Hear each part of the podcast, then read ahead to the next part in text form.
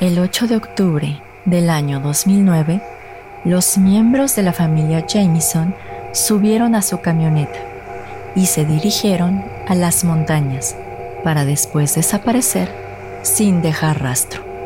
Nueve días después, la policía encontró su camioneta abandonada, dando pie a uno de los casos más extraños que se ha reportado en la historia de todo Oklahoma, el cual, hasta la fecha, aún no ha sido resuelto.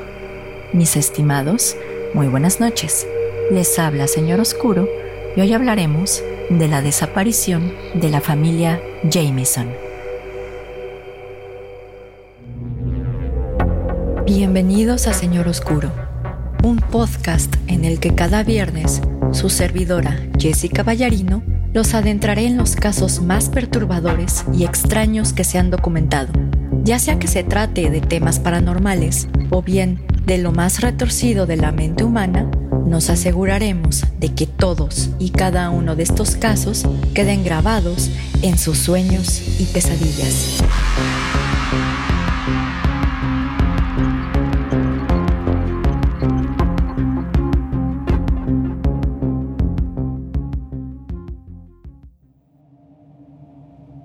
Mis estimados amigos ferales y críptidos domesticados, muy buenas noches.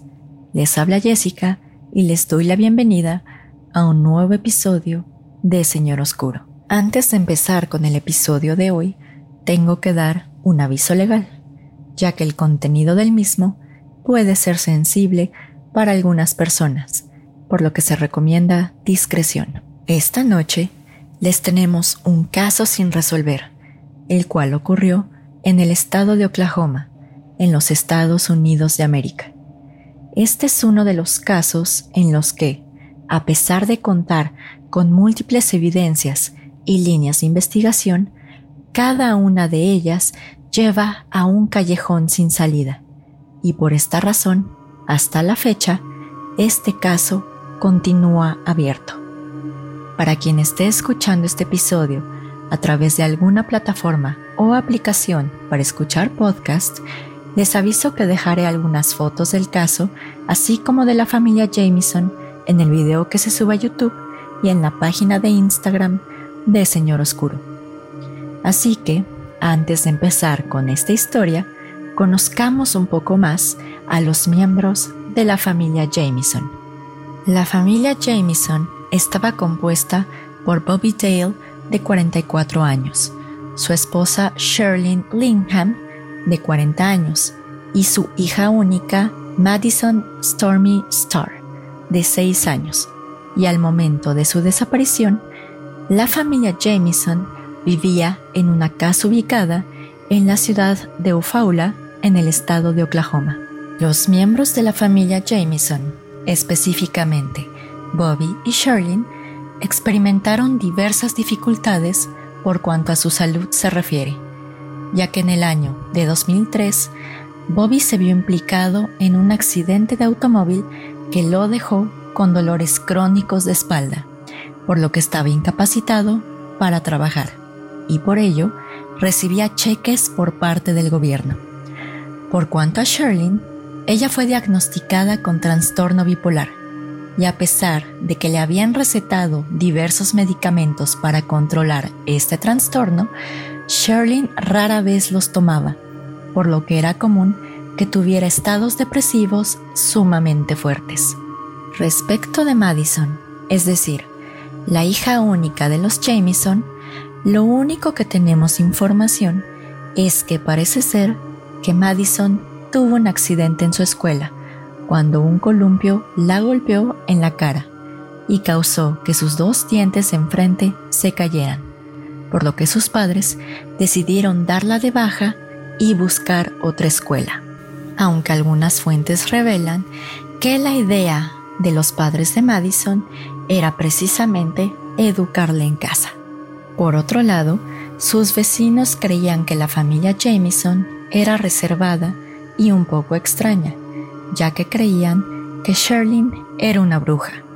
Este rumor fue alimentado por la misma Sherlyn, ya que ella tenía diversas Biblias de bruja en su vivienda e inclusive había pintado un contenedor de almacenamiento que tenían en su propiedad con diversos símbolos religiosos y algunas frases como, y cito, tres gatos negros muertos. A las brujas no les gusta cuando asesinan a sus gatos negros. Sin embargo, y de acuerdo con una entrevista dada por Nikki Chenault, una amiga de Sherlyn, esta cuestión era una especie de chiste local entre ellas, ya que incluso se llegaron a regalar libros de brujería a manera de broma. No obstante lo anterior, la familia Jameson creía que su casa estaba infestada por espíritus, por lo que consultaron al pastor de la comunidad respecto de esta cuestión. De acuerdo con dicho párroco, Bobby Jameson le llegó a preguntar si sabía dónde comprar balas especiales que sirvieran para dispararles a unos espíritus que vivían en el techo de su hogar, mientras que en otra ocasión le comentó que planeaba exorcizar a los espíritus de su hogar con la ayuda de una copia de la Biblia satánica escrita por Anton LaVey. Ahora bien, ya que tenemos esta pequeña introducción de los miembros de la familia Jameson, vamos a trasladarnos al último día que se les vio con vida. El 8 de octubre de 2009, la familia Jameson empacó algunas de sus pertenencias y se encaminaron hacia el pueblo de Red Oak, ubicado en la ciudad de Latimer, en Oklahoma, ya que buscaban comprar un terreno de 40 acres para mudarse y vivir en un contenedor de almacenamiento que se encontraba en su casa en Ofaula, es decir, el mismo contenedor que Sherlyn había pintado con símbolos religiosos y con frases extrañas.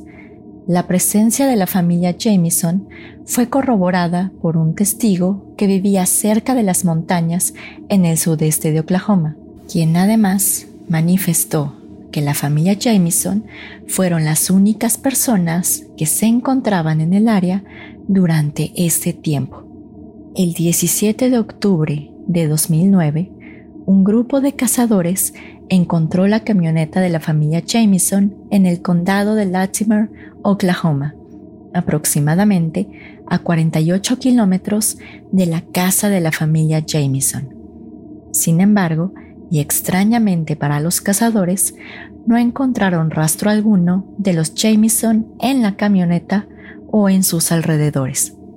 Al asomarse al asiento trasero del vehículo, los cazadores encontraron a Macy, el perro de la familia, en un grave estado de desnutrición, por lo que llamaron a la policía para que abrieran la camioneta y pudieran rescatar al perro. Sin embargo, al abrir el vehículo, los miembros de la policía encontraron algo que daría pie a uno de los casos sin resolver más extraños en toda la historia de Oklahoma.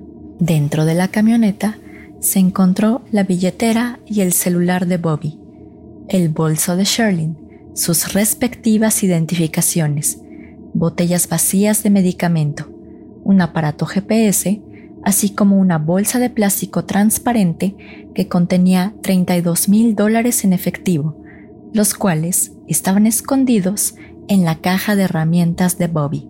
Al revisar el GPS, los policías siguieron las últimas coordenadas de la familia Jameson, las cuales indicaban que la familia caminó a una colina cercana del automóvil. Al revisar el lugar, los investigadores observaron una serie de pisadas que por su tamaño correspondían a Madison. Este hecho fue corroborado con una fotografía que se encontró en el celular de Bobby Jameson, la cual retrataba a la pequeña Madison.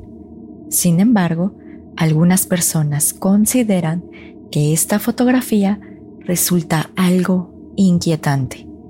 En esta fotografía se observa a Madison vestida con una playera de color rosa con algunas figuras, así como lo que parece ser un pantalón de mezclilla, mientras que de fondo se observa una formación rocosa, así como algunos árboles Lo que más llama la atención de esta fotografía es la postura y la expresión de Madison, ya que se observa a la pequeña con los brazos cruzados, como si se intentara proteger de algo o de alguien, mientras que su expresión refleja cierta incomodidad, aunque varios han descrito su expresión como de terror.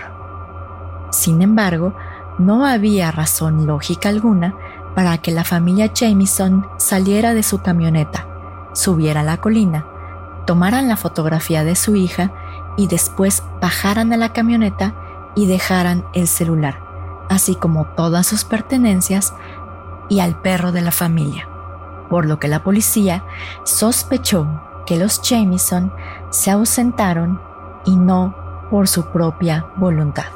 Por esta razón, al día siguiente del descubrimiento de la camioneta, el sheriff encargado de la investigación, de nombre Israel Bishop, organizó un grupo de búsqueda en toda la zona de Red Oak, en la que participaron más de 100 voluntarios, varios helicópteros, perros de búsqueda de cadáveres e inclusive agentes de la policía montados a caballo.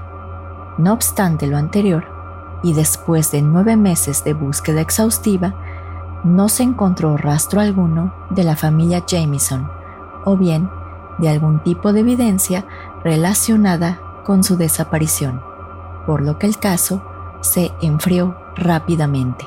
El 16 de noviembre del 2013, es decir, más de cuatro años después de la desaparición de la familia Jameson, unos cazadores de venados se encontraban en un área densamente boscosa en las montañas Saints Boys, a menos de 5 kilómetros, donde se encontró la camioneta abandonada de la familia cuando se encontraron con algunos huesos que aparentemente correspondían a los de dos adultos y un niño, por lo que llamaron a la policía de inmediato. Después de que la policía arribó al lugar, se encontraron con unos zapatos, restos de ropa, piezas dentales que pertenecían a un adulto, los huesos de un brazo y una pierna correspondientes a un adulto así como diversos fragmentos de huesos. Sin embargo, y derivado del estado de los restos óseos, en ese momento no se pudo confirmar si estos restos correspondían a la familia Jameson. No fue sino hasta el 4 de julio de 2014 en que la directora administrativa de la Oficina del Médico Forense del Estado de Oklahoma confirmó que los restos óseos encontrados en la montaña Saints Boys pertenecían a los tres miembros de la familia Jameson, por lo que se procedió a realizar la necropsia correspondiente para determinar la causa de muerte. El médico forense de nombre Joshua Lantern determinó que no se detectaron lesiones antes o cerca del momento de la muerte de los Jameson aunque se detectó que los restos óseos encontrados tenían daños debido a la acción de la fauna del lugar, tales como animales carnívoros y roedores que se encontraban en el área. A pesar de lo anterior, el mismo doctor concluyó que la causa de muerte era desconocida, derivado de la ausencia de piel, tejido blando y órganos internos. El 19 de julio de 2014, se llevó a cabo un velorio en la casa funeraria denominada Hunt Black and Merritt, en la que familiares de los Jameson velaron los restos de Bobby, Sherlyn y Madison. Sin embargo, el velorio de los Jameson no terminó con su misterio, ya que, aunque evidentemente ya se habían encontrado los restos, aún quedaban resolver las siguientes preguntas. ¿Qué fue lo que le pasó a la familia Jameson? ¿Y por qué se tardaron tanto en encontrarlos? Así que, como buen caso sin resolver, tenemos diversas teorías que podrían explicar lo que pasó con los miembros de la familia Jameson. La primera teoría, y una de las más obvias, refiere a que los miembros de la familia probablemente se perdieron en el bosque y murieron tiempo después a causa de la hipotermia por exposición a los elementos de la naturaleza. Sin embargo, y de acuerdo con los reportes meteorológicos de la época, a pesar de que en el área donde fue encontrada la familia Jameson experimentó algunas lluvias, estas no eran lo suficientemente fuertes para causar la muerte de la familia. Asimismo, la zona no alcanza temperaturas tan bajas que permitan presuponer que evidentemente la familia murió por hipotermia. La segunda teoría refiere a que nos encontramos en un caso de un homicidio y un suicidio. Esta teoría se fundamenta en una carta de 11 páginas que fue encontrada en la camioneta de los Jameson, la cual aparentemente fue escrita del puño y letra de Sherlin. Esta carta es descrita por los investigadores como una carta de odio, ya que en ella Sherlin acusaba a Bobby de ser un ermitaño y también manifestaba ciertas cuestiones inquietantes, tales como, y cito, no deseo que mi hija sea criada en una casa de acogida porque tú estás en prisión por tentativa de homicidio y porque su madre esté muerta. Sin embargo, y de acuerdo con Connie Cogaton, la madre de Sherlin, ella no sería capaz de hacerle daño a su hija, aunado a que no se encontró algún arma cerca de donde fueron encontrados los restos de la familia Jameson. La tercera teoría involucra al padre de Bobby Jameson, de nombre Bob Tin, de 67 años. Esta teoría se fundamenta en que seis meses antes de la desaparición de los Jameson, Bobby había solicitado una orden de restricción en contra de su padre, ya que él había amenazado con asesinar a su hijo y a toda su familia en noviembre de 2008 y abril de 2009. Asimismo, y de acuerdo con la orden de restricción solicitada, el primero de noviembre de 2008, Bob Dean intentó atropellar a su hijo con su propio automóvil. Aunado al anterior, Bobby Jamison describió a su padre como, y cito, un hombre sumamente peligroso, que piensa que está por encima de la ley al estar involucrado con prostitutas, la mafia y la metanfetamina. A pesar de lo anterior, el 18 de mayo de 2009, la orden de restricción fue negada después de que el juez escuchó algunos testimonios de los intervinientes. Por otro lado, y de acuerdo con las fuentes consultadas, Bobby Jamison planeaba demandar a su padre después de que se rehusara a pagarle las ganancias de una tienda que estaba atendiendo a su nombre. Sin embargo, Bob Tail falleció en diciembre de 2009 y nombró como heredero universal a Madison, es decir, su nieta, por lo que la policía no pudo abrir una línea de investigación en este tema. Ahora bien, y respecto de esta teoría en específico, algunas fuentes revelan que aparentemente el padre de Bobby estaba relacionado con algún cártel mexicano y que probablemente ellos fueron los causantes de la muerte de la familia Jameson. Sin embargo, no existe algún tipo de evidencia que respalde esta afirmación, aunado a que si efectivamente hubiera sido un cártel mexicano, lo más probable es que no los hubieran encontrado en Oklahoma, sino más bien los hubieran encontrado en una fosa clandestina en alguno de los estados que tienen frontera con Estados Unidos. La cuarta teoría de lo que pudo pasar con la familia Jameson refiere a que fueron asesinados por una secta o un culto religioso. Esta teoría se basa en que la amiga de la familia de nombre Nikki Chenault recibió una llamada de una mujer anónima, quien le manifestó que ella pertenecía a un grupo de supremacistas blancos denominado los Caballeros Blancos Unidos, el cual tenía una lista negra de personas de las que este grupo debía encargarse. Asimismo, y de acuerdo con la informante anónima, ella comenzó a buscar en Internet los nombres que aparecían en esta lista, entre los que se incluían los nombres de toda la familia Jameson, encontrando que la mayoría de los nombres que se encontraban en esta lista negra correspondían a personas desaparecidas. Esta teoría a su vez se encuentra respaldada con una anécdota que ocurrió en la casa de los Jameson justo antes de su desaparición. De acuerdo con las fuentes, Sherlyn Jameson le había rentado un cuarto a una persona para que a su vez le ayudara con las labores del hogar, ya que su esposo Bobby estaba impedido por los dolores crónicos en su espalda. Se dice que este hombre resultó ser un supremacista blanco, quien comenzó a insultar a Sherlyn por tener ascendencia nativo-americana. Por esta razón, Sherlyn echó a esta persona de la vivienda.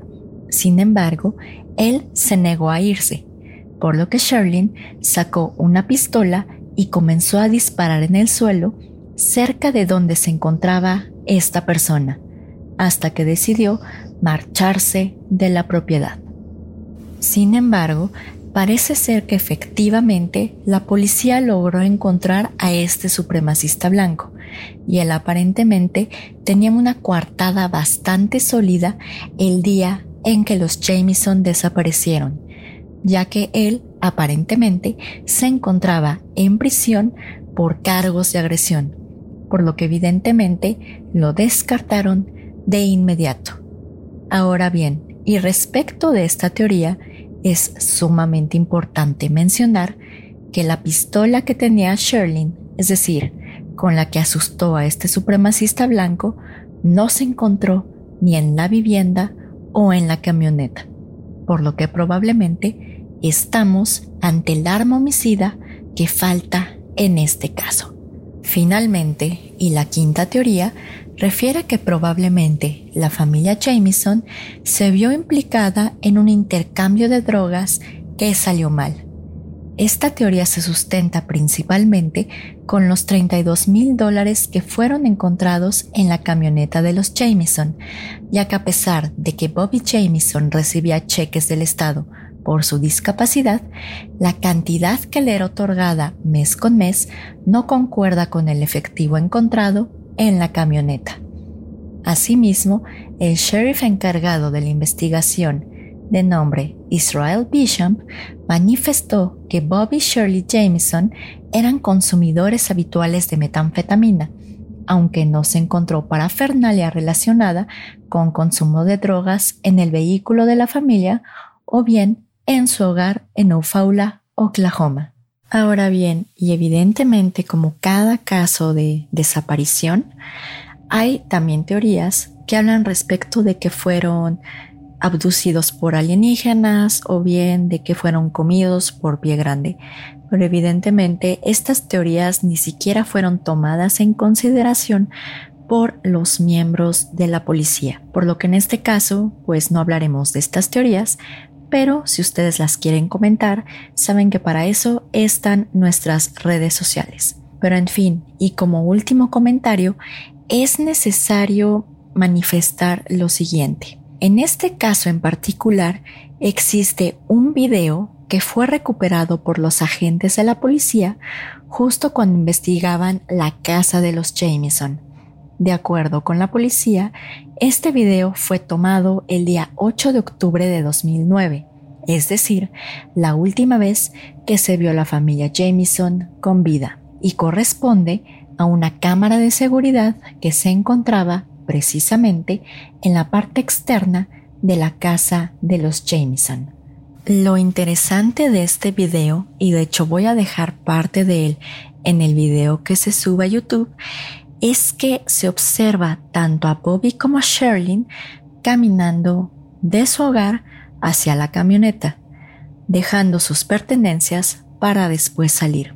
Lo más extraño de este video es que parece ser que tanto Bobby como Sherlyn están en una especie de trance, ya que cuando se cruzan precisamente para dejar cosas en la camioneta, no hablan, no interactúan entre sí. También se ha establecido que de hecho pueden llevar cosas a la camioneta y después regresarlas a su hogar para después volverlas a dejar en la camioneta.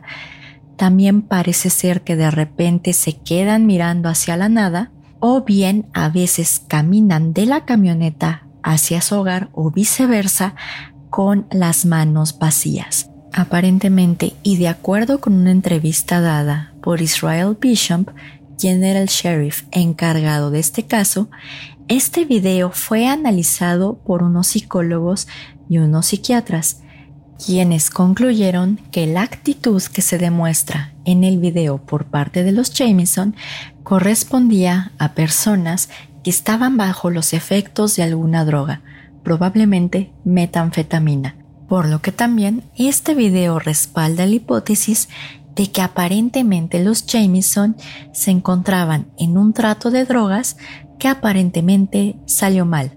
Sin embargo, se insiste, y lo reitero, al momento de que la policía investigó la casa de la familia Jameson, así como su camioneta, no encontraron algún tipo de parafernalia relacionada con las drogas, ya sea con metanfetamina, marihuana o algún tipo de droga.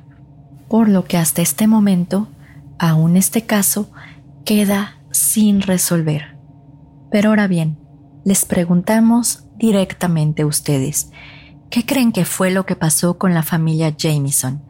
¿Creen que fue algún tipo de homicidio por un culto religioso? ¿Creen que fue el padre del mismo Bobby Jameson? ¿Creen que fue algún tipo de homicidio, suicidio? Como sea, a nosotros siempre nos interesa saber qué opinan de los casos que exponemos y en este caso nos interesaría saber específicamente qué teoría creen que es la válida o bien que puede explicar qué es lo que pasó con la familia Jameson. Así que nos pueden dejar sus comentarios respecto de sus teorías en nuestras redes sociales, que por cierto saben que las decimos al final del episodio. Pero en fin, como tal este sería el final del episodio de hoy, les agradezco mucho por sintonizarnos y saben que los saludos se quedan al final por si desean quedarse con nosotros más tiempo. Por mi parte, solo me queda despedirme desearles una muy bonita semana y nos vemos el próximo viernes en otro episodio de Señor Oscuro. Señor Oscuro se despide por el momento. Muy buenas noches.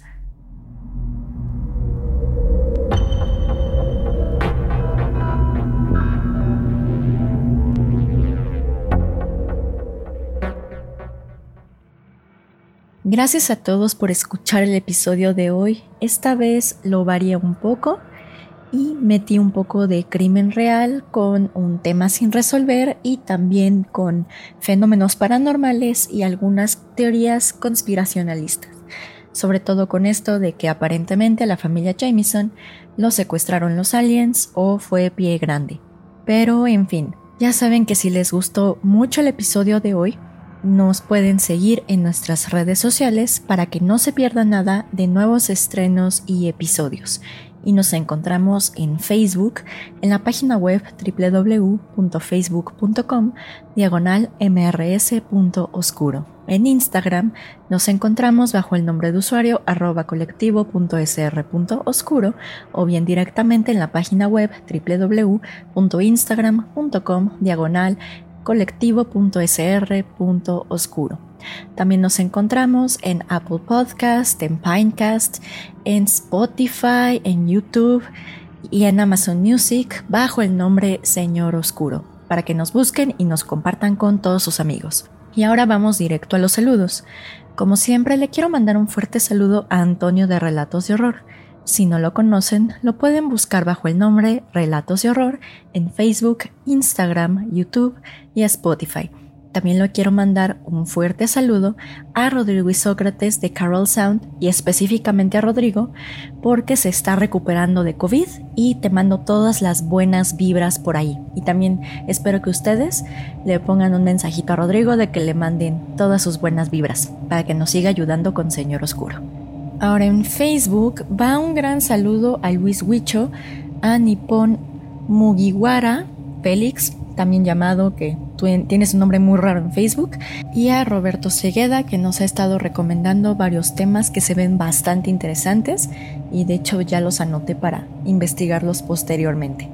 En Instagram, un gran saludo a mi Moth Girl, como siempre, a Leguisa Monabel, a Rafael G. Hurtado, a Joel, a Oscar Caiza, Emanuel Vázquez, Medalit Holanda, Dave Sanz, Erika López, Roger Barbosa, Katie Alfaro y Eduardo Ortiz. En YouTube mando un fuerte saludo a Hugo Canto y a su esposa Carolina Benítez, que de hecho nos escuchan todos los lunes cuando hacen home office. Muchísimas gracias a Diego Talavera Vera, a Demos Truco, a Rudy Núñez Castillo, Filipa D, Sam de Bakersfield, California, que también está en esta red social como de Sam, a Jesús Soberanes Maldonado, Nelson Hernández, Daniel Rodríguez, Roxana Rivera, Juan Chauta, Carlos Martín Márquez Sánchez y a Bella y a su alter ego Costuritas Económicas.